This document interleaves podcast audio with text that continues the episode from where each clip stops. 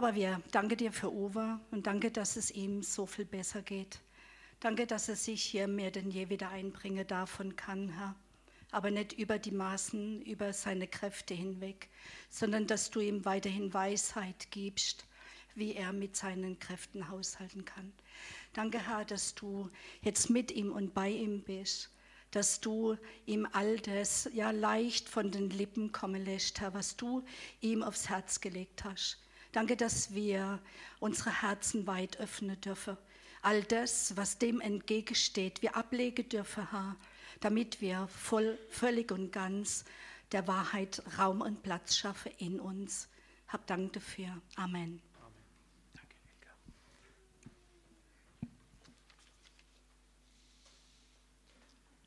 So, herzlich willkommen.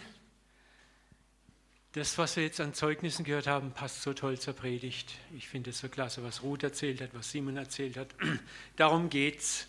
So lebe nun nicht mehr ich, sondern Christus lebt in mir. Die Menschen wollen das Evangelium sehen, erleben und nicht primär hören. Und das ist so toll, was da passiert. Ne? Und die Früchte dann zu hören, was dann geschieht. Und das ist das, wo Jesus sagt, daran wird die Welt erkennen, dass ihr meine Nachfolger seid, so ihr Liebe untereinander habt. Und da sind wir alle Lernende.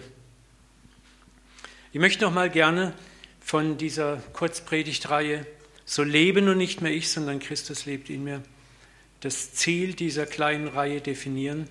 Es geht primär auch um unsere geistige Identität. Wer sind wir? Und die Umsetzung im täglichen Leben. So lebe nun nicht mehr ich, sondern Christus lebt in mir. Das ist ein Satz, der sagt sich so leicht daher, mit einem frommen Gesichtsausdruck noch, leicht verklärtem Blick nach oben und der kann uns gar nichts bedeuten. Ich finde diesen Satz immens schwierig und äh, wir müssen uns da von Gott reinführen lassen. Wisst ihr, die Gefahr sogenannter geistlicher Wahrheiten und besonders abstrakter geistlicher Wahrheiten ist die, dass wir sie als Lehrmeinung im Kopf behalten. Aber einen realen Einfluss auf unser Leben hat sie überhaupt nicht. Es gibt eine ganze Reihe von Lehren, die sagen, ja, das glaube ich. Aber einen realen Einfluss auf unser Leben hat sie überhaupt nicht. Wir, wir streiten manchmal über sogenannte Wahrheiten die wir gar nicht mal richtig verstehen. Das ist ja christlich. Ne? Das gilt besonders für paradoxe, mystische Wahrheiten. Zum Beispiel die Trinität, drei in einer. Von der menschlichen Logik können nicht drei Personen eine sein. Und dann sagen wir, na, ich verstehe es nicht, aber ich glaube es, lege es ab. Ne?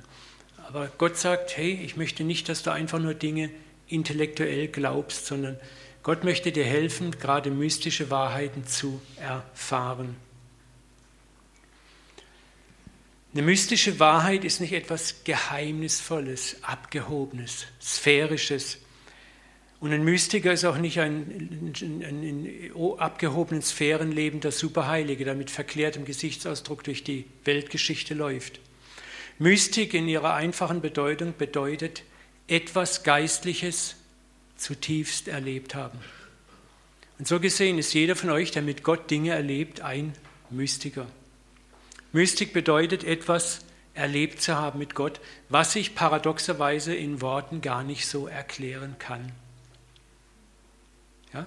Manchmal stammeln wir, wenn wir etwas erklären möchten, wenn wir sagen, mir fehlen die Worte, aber es ist hier total drinnen. Ich denke an die Bekehrungsgeschichte des französischen Führers der kommunistischen Partei im letzten Jahrhundert, der einen Freund treffen wollte und dieser Freund war gerade in einem Messegottesdienst. Und er hat vor der Kirche gewartet und das ging und ging. Da dachte er, dann gehe ich in die Kirche rein und gucke, ob er da drin ist. Und er ging in die Kirche und sieht den Altar und sieht dort sechs Kerzen am Altar brennen. Und guckt sich die Kerzen der Reihe nach an. Und dann sagt er später, an der vierten Kerze hat ihn Gott erwischt. Und er kam zum Glauben. Und er konnte nicht erklären, was da passiert ist. Aber er sagt, ich habe diese Kirche als Atheist betreten sie als Christ verlassen. Das ist Mystik. Und das ist etwas erfahren. Er hat etwas erfahren, was ihm vielleicht niemand hätte erklären können, aber er hat es erfahren. Und diese Erfahrung konnte ihm niemand mehr wegnehmen. Und das ist das, was Gott gerne möchte, auch mit, mit großen geistlichen Wahrheiten. Gott ist gar nicht mal so darauf aus, dass wir die Trinität erklären, dass wir auch das hier erklären. Ich bilde mir nicht ein, dass ich mit eurer Predigt euch hier alles erklären kann. Meine Hoffnung ist, dass ich euch mit dieser Predigt herausfordere, diese Sachen, dass Christus in euch lebt, dass Gott in euch lebt, dass Gott aus euch ausstrahlt, dass ihr das erfahrt. Versteht ihr, was ich sagen will? Tiefe geistliche Wahrheiten müssen wir nicht gepredigt bekommen, wir müssen sie erfahren. Und das ist die große Not unseres westlich-abendländisch geprägten Glaubens. Unser westlich-abendländischer geprägter Glaube ist sehr stark kopflastig, sehr stark logiklastig. Schon das Wort Theologie suggeriert, dass es eine Theo ist Gott und Logi ist Wissenschaft, dass es eine Wissenschaft von Gott gibt, dass man Gott logisch erklären kann. Das ist ein Witz eigentlich in sich selber. Wir können Gott niemals erklären. Paulus sagt, all unser Erkennen ist Stückwerk. Aber wir suggerieren uns selber, dass man es erklären kann. Und so versuchen wir oft, den Glauben immer sehr stark von der Verstandesebene her zu vermitteln. Und das führt zu einer extrem kopflastigen Religion. Und ich erlebe leider allzu oft, gerade im Protestantismus, so eine Wortklauberei, so ein Streit um Worte wo andere Leute sagen, ja, das ist alles gut und nett, aber zeig mir es mal, lass mich es erleben. Und das sind die östlich-christlichen Religionen, die orthodoxen, die können viel eher mit Mystik und mit Paradoxen umgehen. Die Leute sind einfach simpler, einfacher gestrickt. Und das ist auch ein Grund, warum Jesus sagt, wenn ihr nicht werdet wie die Kinder, könnt ihr das Reich Gottes nicht sehen. Vieles im Reich Gottes können wir einfach nur kindlich naiv erfahren. Und das ist auch mit dieser Wahrheit so. Es ist gut darüber, gute Lehre zu empfangen, inspiriert zu werden, aber es ist wichtig, dass ihr dann danach euch vom Papa an die Hand nehmen lasst und hineingeführt werdet in diese Wahrheit. Was heißt es? Dass nicht mehr du lebst, sondern Christus in dir lebt. Gesunder Glaube geht immer über das Erklären als Anfangsstadium hinaus und führt in die Erfahrung.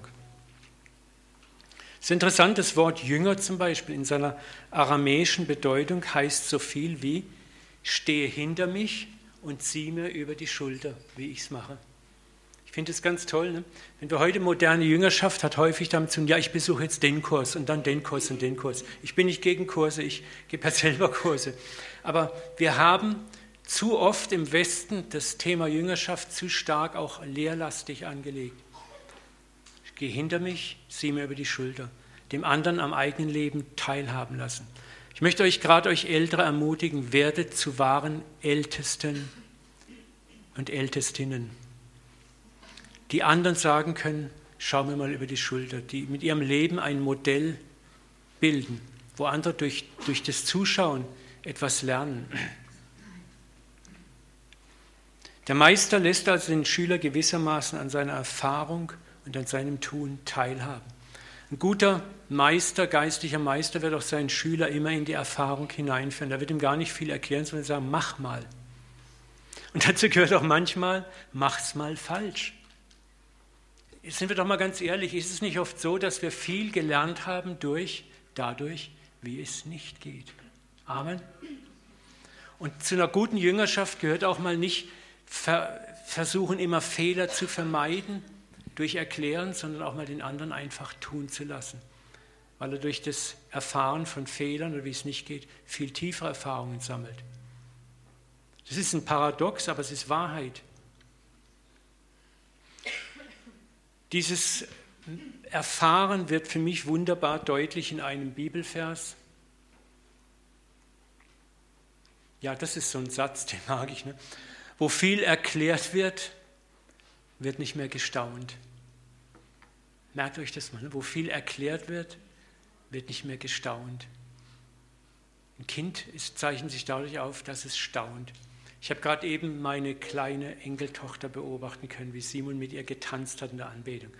Und die Äuglein aufgerissen und die Begeisterung in diesem kleinen Gesichtlein. Und sie hat gestaunt über das, was da passiert ist. Ne? Und da findet was statt, ganz tief prägend. Ne? Aber schaut mal diesen einen Vers an. Das ist so typisch. Johannes 1,37.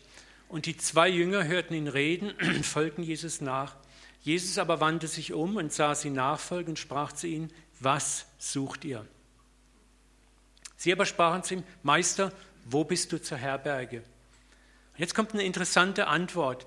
Also ich hätte meine Visitenkarte rausgezogen oder hätte vielleicht mein Smartphone rausgezogen, Google Maps eingestellt und ihm gezeigt, wo. Was macht Jesus? Kommt und seht es. Nicht hör mal zu, kommt und höre, kommt und seht es. Sie kamen und sahen es. Es ist interessant, selbst hier bei dieser scheinbar völlig banalen Geschichte operiert Jesus wie ein ein mystischer Meister. Er sagt, es ist wichtig, dass ihr es seht. Und ich glaube, es ging hier nicht nur um eine Geografie, sondern es ging darum, sehr viel mehr zu sehen, etwas zu erfahren. Und das ist etwas, ich mache jetzt so einen kleinen Exkurs mit meiner Predigt erstmal um, um dieses Thema Christus in mir. Jesus sagt auch zu dir, nicht kapier es hier, sondern komm und sieh. Erlebe es. Erlebe es. Erlebe es. Wie gesagt, nochmal zurück zu, unserer, zu unserem Kernvers, unserem Leitvers, so lebe nun nicht mehr ich, sondern Christus lebt in mir. Wir müssen neben guter Lehre zu diesem Thema am eigenen Leib erfahren, dass niemand anders als die gesamte Gottheit in dir lebt. Und wir dadurch eine neue Identität haben. Wir sind jemand anders. Wir werden heute noch zweimal, dreimal diesen provokanten Satz, den Jesus ges gesprochen hat. Wer mich sieht, sieht den Vater auf uns münzen. Kannst du das sagen ohne schlechtes Gewissen? Wer mich sieht, sieht auch den Vater. Denn wenn Gott in dir lebt, muss es so sein. Und wir haben letztes Mal viel Zeit darauf verwendet zu erkennen, dass es nichts mit Würdigkeit zu tun hat, sondern er hat dich würdig gemacht. Ne? Kein geringer als die Gottheit lebt in dir und du hast eine neue Identität. Eine Identität, die wir aber nicht nur mit dem puren Verstand begreifen. Wir brauchen Zeit, diese Identität zu verstehen. Und da möchte ich jetzt mit euch einen kleinen Filmausschnitt angucken. Ich habe es letztes Mal schon versprochen. Wer kennt den Film Die Glücksritter mit Eddie Murphy? Er ist so ein, so ein kleiner Obdachloser in New York, der sich durch kleine Gaunereien über Wasser hält. Und da gerät er an so zwei Multimilliardäre. Und die wollen so ein psychologisches Experiment mit ihm machen, was passiert, wenn man so jemanden auf über Nacht zu einem Reichen macht. Ne? Und sie nehmen ihn quasi an Sohnesstadt an. Er kriegt ein Luxushaus, Luxuszimmer mit Luxusgütern drin und er wird dann äh, neu eingekleidet und kommt da rein. Und dann passiert was Interessantes. Diese ersten 10, 15 Minuten in dieser völlig neuen Umgebung was stellt er an? Er klaut alles, was nicht nieten-nagelfest ist in seinem eigenen Zimmer, was ihm eigentlich gehört. Und das ist so goldig dargestellt. Und ich habe mir gedacht, ja, das ist exakt das, wie es uns eigentlich geht. Wir sind in einer neuen Identität, wie Eddie Murphy, aber wir kapieren diese Identität noch nicht. Es ist zu schön, um wahr zu sein. Können wir mal den Raum abdunkeln und dann genießt einfach mal die fünf Minuten. Mal die Lichter runterfahren. MP3 kurz stoppen. Super, und dann haben wir Film ab.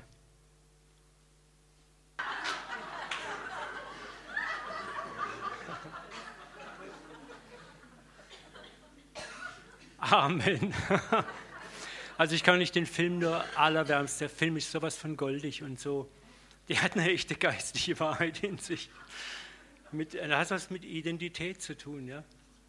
Und ihr habt gemerkt, es war so, so eindrucksvoll, ja.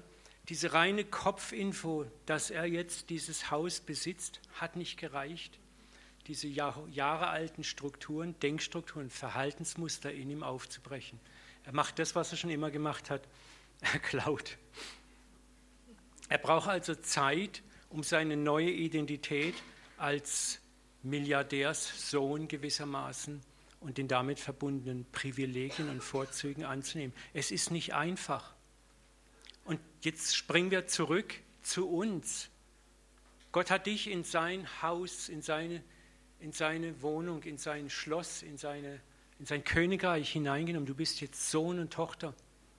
Alles, was ihm gehört, gehört dir. Was meines ist dein. Und das ist toll und trotzdem verstehen wir es nicht wirklich. Und Gott weiß das, das ist die gute Nachricht, er weiß es. Er weiß es. Und hat Geduld mit uns. Uns geht es wie Eddie Murphy, diese Wahrheit ist zu schön, um wahr zu sein. Wir fühlen uns oft in der alten Identität sicherer und denken doch, naja, wenn ich mein tägliches Verhalten angucke, wie oft fehle ich, wie oft falle ich. Und dann halte ich mich doch lieber ein bisschen auf Abstand zu Gott. Wir definieren uns dann immer noch als Sünder, was Zielverfehler heißt eigentlich, ne? Hamatolos. Ich muss manchmal staunen, unsere fromme Sprache in den Gebeten, unsere frommen Lieder, unsere Gebete kreisen mehr um das, was wir waren, nämlich dass wir Sünder sind und gewesen sind, als um das, was wir eigentlich wirklich jetzt sind. Oder um den Gott da oben, anstatt um den Gott in uns, der schon längst in uns wohnt. Distanz statt Nähe. Und ich kann euch sagen, ich, ich stehe hier nicht als einer, der es kapiert hat. Mir geht es ja genauso. Mir geht es kein Deut besser als euch. Aber ich wünsche uns allen, dass wir uns auf den Weg machen in unsere Identität. Und darum war der Satz nochmal so wichtig. Wer mich sieht, sieht den Vater. Ich möchte dich jetzt einfach nochmal auffordern, nicht laut, sondern leise für dich, wenn du das kannst, das für dich zu sagen. Wer mich sieht, sieht den Vater. Und zu sagen, ich, Papa, hilf mir, das zu einem Motto in meinem Leben zu machen, dass andere den Vater in mir sehen können, trotz meiner Zerbrochenheit, trotz meiner Unvollkommenheit. Aber für die Unvollkommenheit, Zerbrochenheit, werden wir nachher sehen, hat er schon längst Sorge getragen. Er sagt einfach, mein Kind, marschier los wie Eddie Murphy, du bist jetzt Milliardärssohn. Und mit dem bisschen, was du hast, Strahl einfach, öffne deine Brust und lass Ströme lebendigen Wassers von dir zu den Menschen fließen. Und diesen Satz über dein Leben auszusprechen erfordert Vertrauen. Vertrauen in die Vergebung aller deiner Schuld. Nicht, dass wir es immer wieder runterbeten, sondern zu sagen, es ist passiert. Bumm, fertig. Und in die Verheißung, nun eine Tochter und ein Sohn des Allerhöchsten zu sein der nun in dir wohnt und den ich nicht dauernd runterbeten muss, sondern der da ist. Er kann nicht näher als jetzt sein und er wird auch nie weiter weg sein als in dir. Und er möchte aus dir strahlen, auch aus deiner Schwachheit, auch aus der Schwachheit, die noch in der Zukunft liegt. Er hat für alles gesorgt. Denk doch mal nochmal an David, den Hirtenjungen, den der Samuel zum König Israels gesalbt hat. Glaubst du nicht, als Gott ihn erwählte und ihn dort als Mann nach seinem Herzen bezeichnete, dass er nicht gewusst hatte, was, zu was dieser junge Kerl fähig war? Da war noch der nette Hirtenjunge, der so, so wahnsinnig gläubig war, der sich mit Goliath anlegt. Aber Gott wusste, dass in ihm auch ein Mörder steckt, ein Ehebrecher, ein Lüstling, ein Ungläubiger, ein Feigling der sich im Lager des Feindes Schutz sucht, der das Volk zweimal zählt.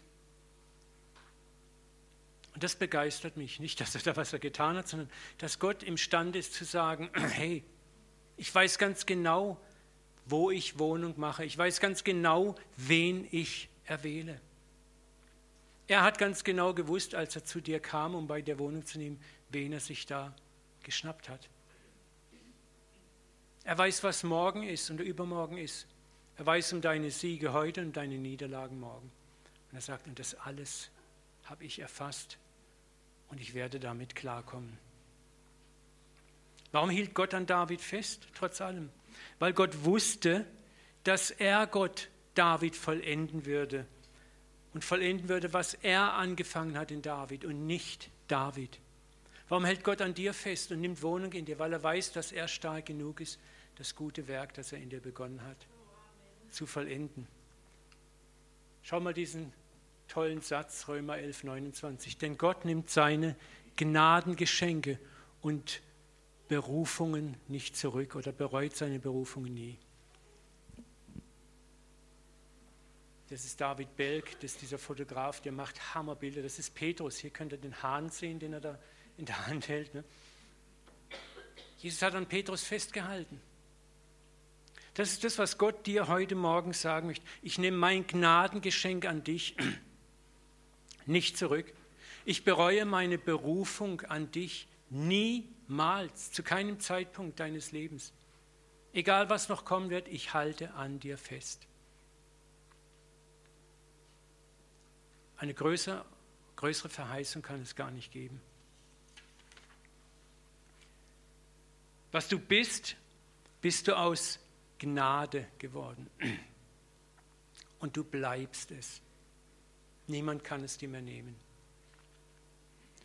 Und Gnade per göttlicher Definition ist unverdienbar. Du hast dich nicht würdig gemacht dafür. Und sie ist auch unkonditionell. Sie ist nicht an Konditionen geknüpft. Wenn du das machst, dann gebe ich dir das. Wenn du das nicht machst, dann gebe ich dir auch das nicht. Und das ist das Muster, das wir Menschen leben, auch wir Christen leider allzu oft. Wir knüpfen Liebe, Gnade und Zuneigung an Bedingungen.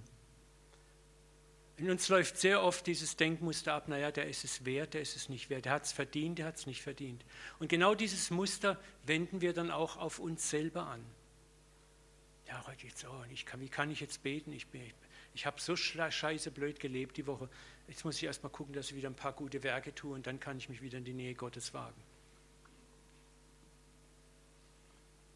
Entweder weiß Gott, was er tut, wenn er in die Wohnung nimmt, oder weiß es nicht. Wenn er es nicht weiß, dann ist er nicht Gott. Dann hat er keinen Einblick in deine und meine Zukunft. Dann ist ein armer kleiner Gott, der auch in der Zeit gefangen ist.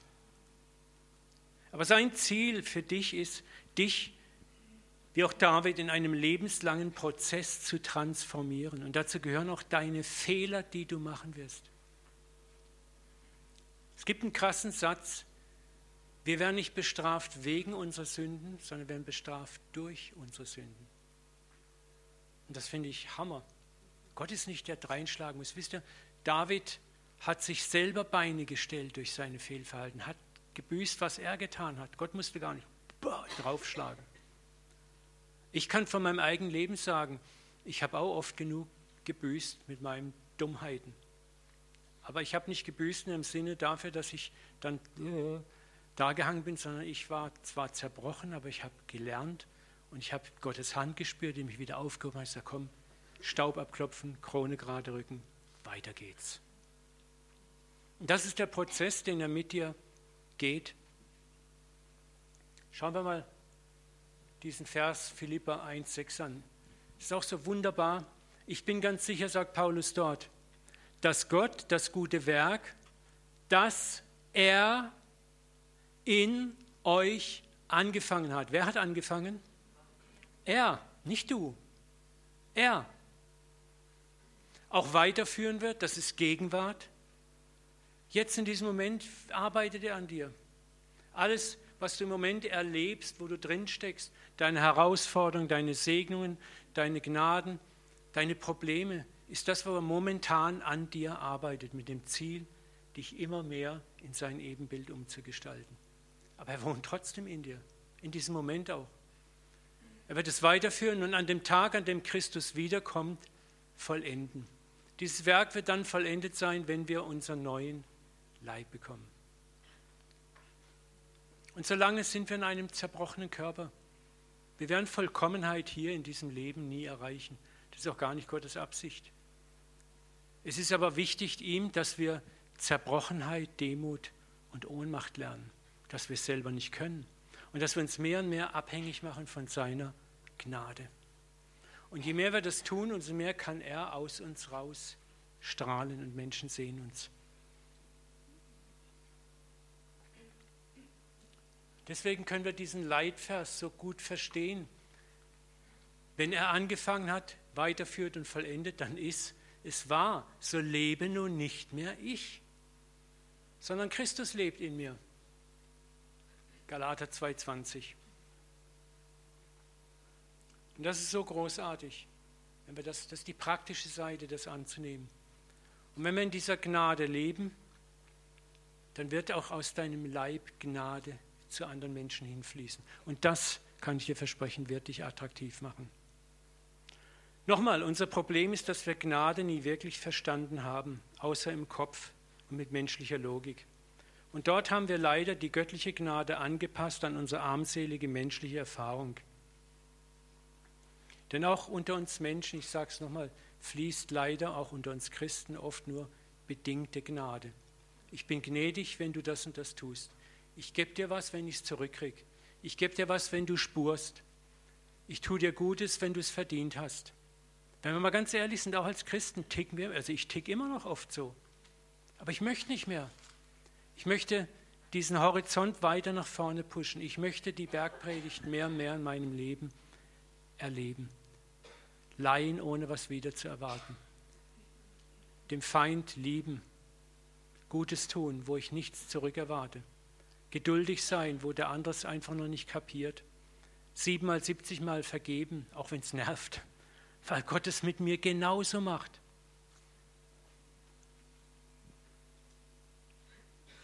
Wisst ihr aber, je länger wir in diesem Muster leben, wo wir selber Gnade und Liebe nur an Bedingungen geknüpft weitergeben, umso schwieriger fällt es uns, das auch von Gott zu erwarten. Und, aus, und sofort haben wir ein verzerrtes, verdrehtes Gottesbild in uns. Der Gott ist genauso eine kleine Krämerseele wie ich auch. So ein Nikolaus-Image.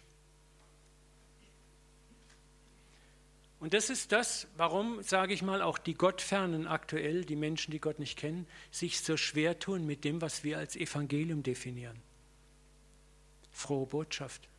Was ist denn froh daran, wenn ich dich angucke? Aber wenn ich das kapiere, dass der das gute Werk in mir angefangen, hat, es vollendet, dass er bereits in mir Wohnen genommen hat, dass er mich an der Hand hält und nicht ihn, dann ist es frohe Botschaft. Frohe Botschaft. Gott, unser Vater, weiß, wie schwer es ist, das zu lernen. Und er lädt uns deshalb auch geduldig ein, seinen Weg der Geduld und Gnade zu lernen, durch eigene Erfahrung zu lernen. Und dann hofft er, dass wir dann diese Gnade auch zunehmend anderen geben. Und das ist exakt der Moment, wo dann Ströme lebendigen Wassers aus uns zu anderen Menschen hinfließen und wo wirkliche Transformation stattfindet.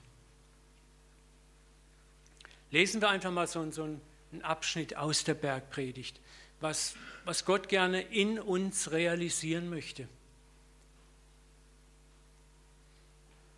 Ihr sollt gerade eure Feinde lieben. Jeder weiß, wie schwer das ist. Gott weiß es auch. Aber Gott sagt, hey, ihr seid meine Feinde gewesen und ich habe euch geliebt und ich liebe euch.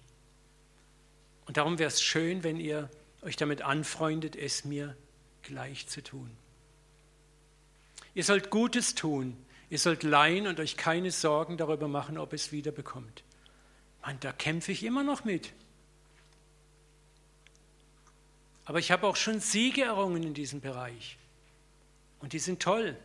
Und ich möchte mehr davon. Dann wartet eine große Belohnung auf euch. Das ist das Großartige. Gott sagt, ich weiß doch ganz genau, dass es dich etwas kostet, etwas wegzugeben einen Sack oder eine Säckin, die es nicht verdient haben. Aber vertrau doch mal mir, dass nicht du erwarten musst, dass es vom anderen zurückkommt, sondern dass es von mir zurückkommt. Wisst ihr, wenn wir das gelernt haben, dann lösen wir uns von dem anderen. Dann können wir dem anderen Gutes tun, Gnade geben, Erbarmen tun und müssen nicht beobachten, gibt es mir auch zurück. Ja, der hat es ja nicht verdient, der Wetter. Sondern ich kriege von Gott mein Zeug zurück. Und das, was ich von ihm bekomme, kann ich wieder weitergeben, wieder weitergeben. Und ich werde zu einem Bild Gottes. Und es ist nicht mein Job, auf den anderen eine Zeitschiene zu legen, wann er transformiert wird. Gott sagt, mach du einfach deine Aufgabe und überlass das Resultat mir. Zur gegebenen Zeit wird das auch kapieren. Darum sagt Jesus, vergebt einander siebenmal, siebzigmal. Wir alle brauchen dieses hohe Maß an Vergebung, um zu lernen. Ich brauche es heute auch noch und du auch. Und ihr handelt wie die Kinder des Höchsten. Siehst du, da sind wir wieder in der Identität. Du bist ein Kind Gottes. Er lebt in dir. Du bist hineingenommen worden in die göttliche Familie, in diesen inneren Kreis der Trinität. Denn er ist auch gütig gegen die Undankbaren und Bösen. Also dürfen wir auch versuchen zu lernen, genauso zu handeln. Und nochmal, Gott weiß, dass es schwer ist. Aber er wird dir auch Chancen geben, kleine Ansätze, wo du lernst und lernst und lernst. Und es wird leichter und leichter und leichter. Seid barmherzig, wie euer Vater barmherzig ist. Wir haben einen barmherzigen Gott. Das, was Gottes Wesen primär auszeichnet, ist Barmherzigkeit. Sei du barmherzig, auch wenn es der andere nicht verdient hat. Richte nicht, dann werdet auch ihr nicht gerichtet. Wie schnell richten wir und haben oft, mir geht es auch oft so, haben, haben nicht alles beieinander, um den anderen angemessen zu beurteilen, aber wir fällen ein Urteil. Verurteilt niemand, dann werdet auch ihr nicht verurteilt. Sprich nicht ein Urteil über jemand aus, vorschnell. Gott macht es auch nicht. Sprech frei, dann wirst auch du freigesprochen werden. Auch wenn jemand Scheiß gebaut hat. Und jetzt gib ihm sprich ihn frei. Dann wirst auch du freigesprochen werden, weil du wirst auch irgendwann mal in eine Gelegenheit reinkommen, wo du denkst, oh Mist, jetzt habe ich es voll versemmelt.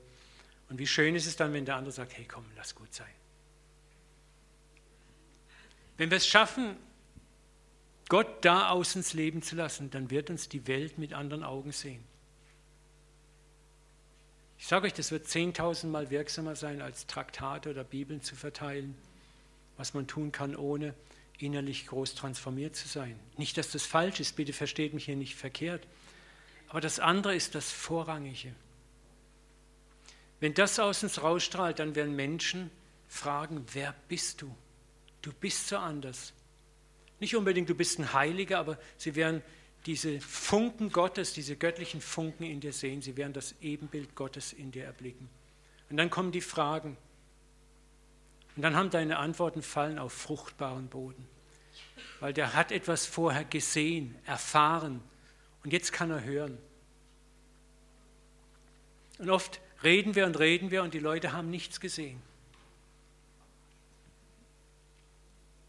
Und hier ist wieder der Punkt, wo wir uns fragen müssen, ist uns bewusst, mir bewusst, wie viel uns vergeben worden ist und noch vergeben wird? Ist dir das bewusst? Jetzt in diesem Moment. Ist dir bewusst, wie viel unverdiente Segnungen du bereits erhalten hast, trotzdem du ein Zweifler bist, ein Egoist bist und schwach bist? Und je mehr dir das bewusst wird, passiert das, was Jesus gesagt hat, wem viel vergeben wird, der liebt auch viel. Je mehr du deiner Schwäche dir bewusst wirst, Gott zeigt dir deine Schwäche nicht, um dich zu beschämen, sondern um dich zu begeistern, wie viel Gnade du geschenkt bekommst und dich zu ermutigen, diese Gnade, die du bekommen hast, auch an andere weiterzugeben. Es ist die erfahrene Gnade, die uns immer mehr durchlässig macht für seine Herrlichkeit. Weißt du was? Wirklich erfahrene Gnade, wenn du erfahren hast, dass dir Gnade zuteil wird, dann bringt das in dir Demut und Sanftmut hervor. Und Demut und Sanftmut ist das Wesen des Dreieinen Gottes. Wenn ich begriffen habe, was für ein Loser ich bin und dass mir Gott wieder und wieder vergibt, dann kann ich irgendwann nicht mehr anders, als meinen Nächsten nicht mehr zu richten, nicht mehr zu verurteilen, nicht mehr zu abzustrafen. Dann, dann kann ich nicht anders, als ihm auch zu vergeben, weil mir ja auch vergeben wird, ich mir dessen mehr als bewusst bin. Und hier sind wir wieder bei diesem Spannungsfeld erklären oder erleben. Erklären wir Gott intellektuell unserem Nächsten oder lassen wir unseren Nächsten unsere tätige Liebe sehen, egal wie schwach wir gerade sind? Kann der andere was sehen in uns? Gnade, Erbarmen. Ich möchte euch ein Zitat, das mich auch sehr berührt hat und das das so gut klar macht, zeigen. Das Gute wird nicht die Welt regieren, wenn es das Böse besiegt hat, sondern wenn unsere Liebe zum Guten sich nicht mehr als Triumph über das Böse verwirklichen möchte. Der Friede, sollte er kommen, wird nicht von Menschen geschaffen, die Heilige aus sich gemacht haben, sondern von Menschen, die demütig ihre moralische Zerbrochenheit angenommen haben. Das ist der Unterschied. Du, wirst es merken, wenn du einem Menschen begegnest, der in sich selbstsicher ist. Ich bin perfekt, bin Mr. Perfect, Mrs. Perfect. ich habe alles unter den Füßen, ich bin vollkommen, ich bin gerecht. Und der erklärt dir jetzt irgendwas, da wirst du dich immer irgendwie inferior, niedrig vorkommen. Oder wenn du einem Menschen gegenübertrittst, der seine eigene Zerbrochenheit erfahren hat, der dich vielleicht in den Armen sagt, ach weißt du, das, was dir passiert, das ist mir schon drei, vier, fünf Mal passiert. Und trotzdem mache ich weiter. Es gibt auch für dich ein Weitergehen. Was passiert dann? Dein Herz wird sich so weit wie möglich diesem Menschen gegenüber öffnen. Und das ist das. Der Frieden wird kommen durch Menschen, die demütig ihre moralische Zerbrochenheit angenommen haben. Psalm 37, 11. Aber die Sanftmütigen werden das Land ererben und sich großen Friedens erfreuen. Das ist das, was Jesus auch in der Bergpredigt zeigt. Selig sind die Sanftmütigen, denn sie werden das Erdreich besitzen.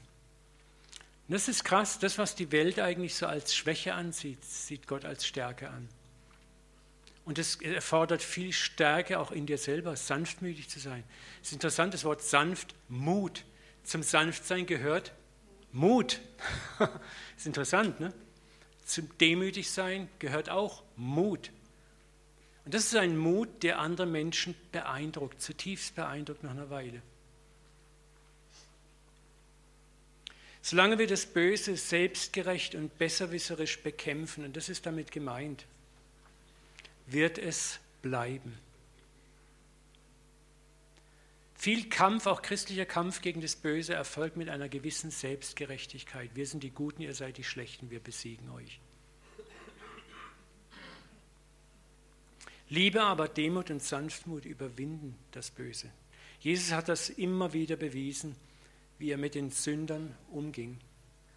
Es ist interessant, dass er laut und energisch nur gegen jene wurde, die sich anmaßten, ohne Schuld zu sein. Da wurde er laut, da wurde er aggressiv. Aber gegen die eigentlichen Sünder nicht. Und deswegen niemand von uns Gesundheit. niemand von uns kann für sich eben das in Anspruch nehmen, perfekt zu sein oder weitgehend perfekt zu sein.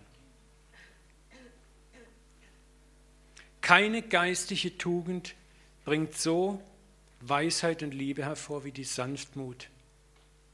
Sanftmut ist ein Zeichen dafür, dass wir Christus verstanden haben und ihm wirklich nachfolgen.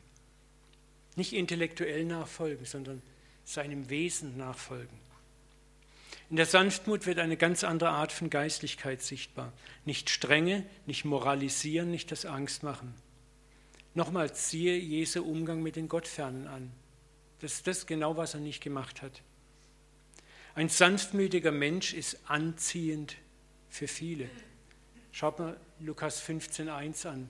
Es nahten aber zu ihm allerlei Zöllner und Sünder, dass sie ihn hörten. Was hat ihn so attraktiv gemacht? Warum gingen sie nicht in die Synagoge zu den Schriftgelehrten und Pharisäern, zu den Frommen ihrer Zeit? weil sie dort nur ausgegrenzt wurden, weil man ihnen zeigte, wer sie nicht sind. Und Jesus hat sie eingeladen. Er hat nicht ihre Sünde schön geredet, aber er hat eigentlich durch sein Verhalten ihnen gegenüber gezeigt, dass sie mehr sind als das, was sie leben, dass ein größeres Potenzial in ihnen ist als das, was sie leben können. Sie haben sich angenommen gefühlt und das hat sie zu ihm hingetrieben. Dann wollten sie zuhören. Und exakt das wird uns auch passieren. Wenn Menschen Demut, Sanftmut und Güte in uns wahrnehmen, praktisch wahrnehmen, dann wollen sie hören von dir. Und ich kann dir garantieren, dieses Zuhören, wenn du dann was sagst, dein Wort wird wie eine Atombombe wirken. Du musst nicht überreden. Der Sanftmütige und der muss anders denken, der nicht von seiner Rechtgläubigkeit verbal überzeugen. Er hat es nicht mehr nötig, verkrampft zu missionieren. Seine Sanftmut ist Zeugnis für Christus genug. Wer solch einer Sanftmut begegnet, begegnet Christus in ihm und wird darin ihn erkennen. Und dann wird das wahr, was Jesus gesagt hat, wer mich sieht, sieht den Vater. Und was hat Jesus gesagt? Lernt von mir, Matthäus 11, 29, denn ich, Jesus, bin von Herzen demütig und sanftmütig. Sanftmut, Demut und Barmherzigkeit sind Kriterien einer authentischen Geistlichkeit. Und das ist das, was der Vater in uns kultivieren möchte. dadurch, dass er in uns bereits lebt. Und nochmal, es geht nicht darum, dass ich jetzt erstmal 40 Jahre üben muss, bis ich sanftmütig bin, sondern mit dem kleinen Senfkorn, was vielleicht in dir ist, fang einfach an zu leben. Fang im Kleinen, im Alltag, in ganz kleinen Dingen an. Ich kann es immer nur wieder sagen, lass mal an der Kasse jemand vor, lass im Straßenverkehr jemand vor. Versuche erstmal mit den kleinen, leichten Dingen, die dir leicht fallen, zu üben. Und das bereitet einem so diebische Freude, die verblüfften Gesichter der anderen zu sehen. Und das macht Appetit auf mehr. Und du wirst zu einem Licht, Licht, Licht. Und das ist das, was Gott so gerne mit uns machen möchte. Und dann passiert nochmal das, der Friede soll da kommen, wird nicht von Menschen geschaffen, die Heilige aus sich gemacht haben, sondern von Menschen, die demütig ihre moralische Zerbrochenheit angenommen haben. Wo ich sage, hey, ich bin nicht besser als du, aber ich habe jemanden erkannt und gefunden, der mich besser macht.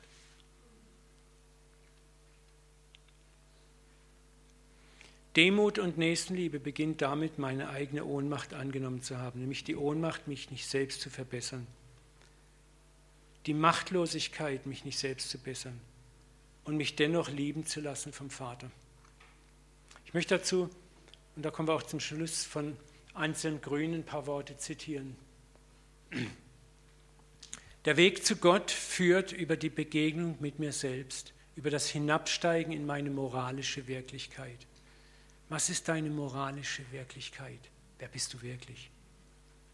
Nur der Demütige, der bereit ist, seine Menschlichkeit seine Schattenseiten anzunehmen, wird den wirklichen Gott erfahren. Demut ist der Mut zur Wahrheit, seine zerbrochene Menschlichkeit und ihre Schattenseiten zu akzeptieren. Vor Gott hinzustehen, nackt und sagen, das bin ich. Ich muss nicht Kosmetikas aufdressen, fromme Kosmetika anlegen. Das bin ich. Und Gott sagt, ich freue mich, dass du so den Mut hast, zu mir nackt und ehrlich hinzutreten. Jetzt können wir miteinander arbeiten, Kind. Dort kann ich mich in Gott hineinfallen lassen, wenn ich Berührung in Berührung komme mit meiner Ohnmacht, mich selbst zu verbessern. Wenn ich kapiere, ich kann es nicht, ich bin ohne Macht ohnmächtig, aber Gott kann es, dann lasse ich mich in ihn fallen. Wenn ich spüre, dass ich meine Nöte nicht selber überwinden muss und kann. Das war für mich so erleichternd, das nicht im Kopf, sondern plötzlich irgendwann im Herzen begriffen zu haben. Ich muss und kann nicht.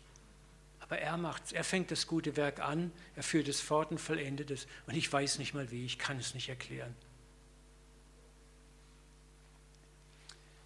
Sie, die Schwächen dürfen zunächst sein, weil ich sie loslasse und an Gott übergebe. Ich bin ohnmächtig Gott. Dort werde ich durch ihn frei. Und das kann ich auch bezeugen. Es gibt Dinge, wo ich gemerkt habe, da bin ich frei geworden. Und das war nicht durch Verkneifen, durch Kämpfen, durch Überwinden, sondern einfach durch pure, schiere, reine Gnade.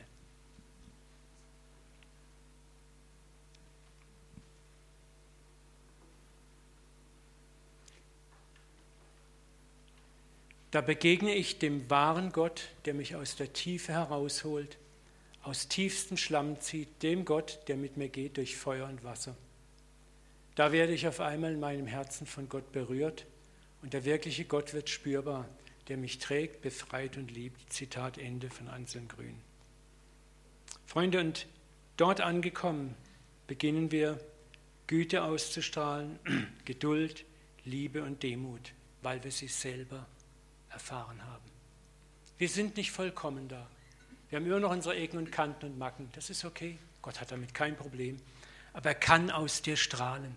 Und das ist das, was dich so erschüttert, dass er oft manchmal in deiner größten Schwachheit, bumm, aus dir leuchtet und andere Menschen buchstäblich weggefegt werden von der Herrlichkeit Gottes. Ich kann es nur noch mal sagen, das ist das, was mir in Norwegen passiert ist, wo ich geistig so down war und Gott so ab war mit mir. Und ich es fast nicht begreifen konnte. Und Gott sagt, ja, aber schau mal, nicht du hast gestrahlt, ich habe geleuchtet aus deiner Zerbrochenheit. Und darum geht es. Und das hat mich seitdem so ermutigt. Und ich erlebe es wieder und wieder, wie Menschen mich ansprechen auf meinen Ausdruck, auf mein Sein. Und ich mich oft frage, was, was sehen die? Ist ja noch jemand im Raum? Mich vollendet ein anderer und nicht mehr ich selber. Und dieses neue Wesen der Demut ist dann Licht und Salz. Und die Stadt, von der Jesus in Matthäus 6 sagt, die auf dem Hügel in der Dunkelheit von niemand übersehen wird, die leuchtet. Du wirst diese Stadt sein, die leuchtet. Und Jesus sagt, aus dir werden Ströme lebendigen Wassers zum nächsten fließen und Früchte bringen. Aus dir, weil er in dir lebt. So lebe nun nicht mehr ich, sondern Christus lebt in mir. Amen. Lass uns mal noch beten. Vater, wir danken dir jetzt für diese Reihe. Und ich bete schlicht und einfach, Papa, dass du diese Worte zu unserem Herzen bringst. Vater, ich bete, dass wir in den kommenden Wochen das, was wir gehört haben, erfahren. Dass wir erfahren, wie du aus uns scheinst, wie, wie Menschen uns ansprechen, uns Feedback geben, uns spiegeln und wir nur noch staunen, staunen, wie du aus uns wirkst. Vater, ich bete, dass du uns Mut schenkst, immer mehr anzunehmen, dass du unverrückbar in uns lebst. Dass wir es akzeptieren, dass du das gute Werk angefangen hast, weiterführst und vollendest. Dass wir nur loslassen müssen, vom Kontrollpanel wegtreten dürfen, unsere Zerbrochenheit zugeben. Da, wo du uns überführst, sagen, ja Herr, es ist so. Und uns dir hinhalten, dass du uns transformierst. Vater, und, und lass uns immer wieder aufmerken, aufmerksam leben, achtsam leben, wo wir erfahren, wie du uns segnest, wie du uns begnadigst, wie du uns Güte schenkst, wieder und wieder, wie wir unverdient an deiner Güte partizipieren. Und lass uns davon infiziert sein, genau diese Güte, diese Gnade, dieses siebenmal, siebzigmal an andere Menschen weiterzugeben. Papa, ich bete, dass wir in dieser Woche Gelegenheiten bekommen, wo wir einfach unsere Feinde im Kleinen lieben können Vater, wo du uns kleine Gelegenheiten gibst, das auszuprobieren. Wo wir erste Früchte ernten. Du weißt, dass wir Menschen sind, die durch Erfahrung wachsen, die Erfahrung machen müssen. Wir wollen nicht in der Theorie bleiben. Beschenk uns damit, Vater, und lass eine tierische Freude in uns wachsen, davon mehr und mehr zu erleben, mehr zu wagen, noch mehr herzugeben, noch mehr Güte und Erbarmen zu schenken, ohne was zurückzuerwarten und zu begreifen, wie wir immer mehr deine Söhne und Töchter werden. Und ich segne euch auch mit der Erfahrung, dass es euch vergolden wird, dass da ein Vater im Himmel ist, der sich so diebisch, tierisch freut über euer Wagen, der euch immer wieder die Taschen und Hände und die Seele füllen wird, dass ihr so viel habt zum Weitergeben, dass es nie ausgeht. In Jesu Namen beten wir und versiegeln das, was wir gehört haben. Amen, Amen, Amen. Danke für eure Aufmerksamkeit.